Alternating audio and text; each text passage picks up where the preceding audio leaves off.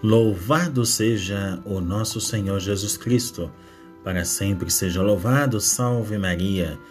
Meus queridos irmãos e irmãs, paz e bem, estamos aqui mais uma vez com o nosso Santo do Dia.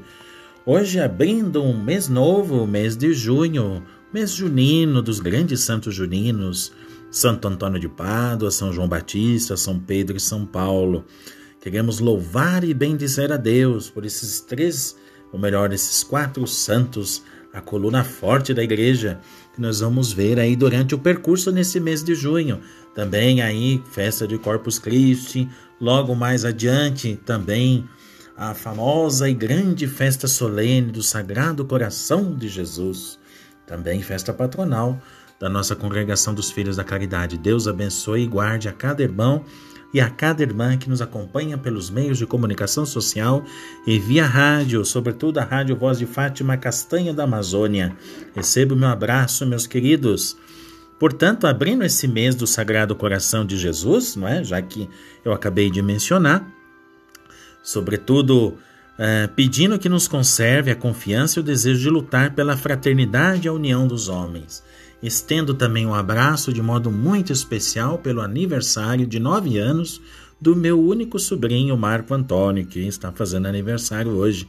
Deus abençoe, meu querido sobrinho, o tio ama muito você, viu? Muito bem.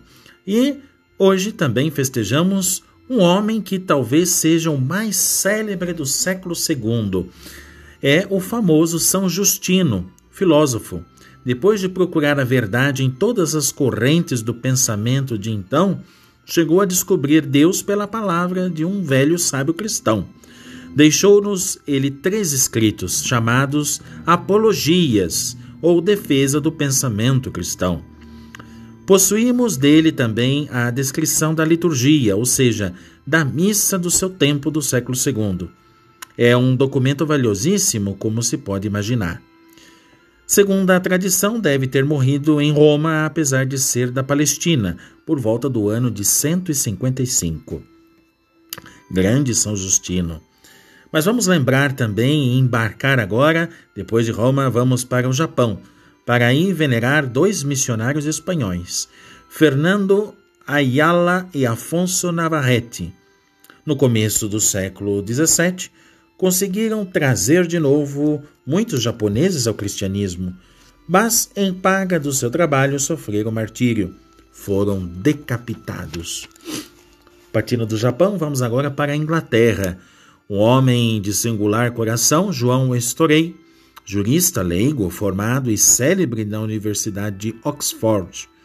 Mas era a época da perseguição de Henrique VIII, fundador do anglicanismo, e assim o bem-aventurado João Storey teve que fugir, mas acabou sendo devolvido à Inglaterra, supliciado e morto em 1571. Muito bem, meus queridos irmãos e irmãs, o que fica para nós nesta terça-feira é que guarde sempre no coração de cada um que esse mês, esse mês é dedicado ao coração de Jesus tem que acordar no nosso entusiasmo, sempre tem que ficar muito bem lembrado, com muito entusiasmo, mais sadio, mais ardente, sobretudo pela causa do Evangelho, não é verdade? Eu desejo a todos bênção da parte de Deus, nosso Pai, e voltamos aqui amanhã com mais um Santo do Dia, se Deus quiser.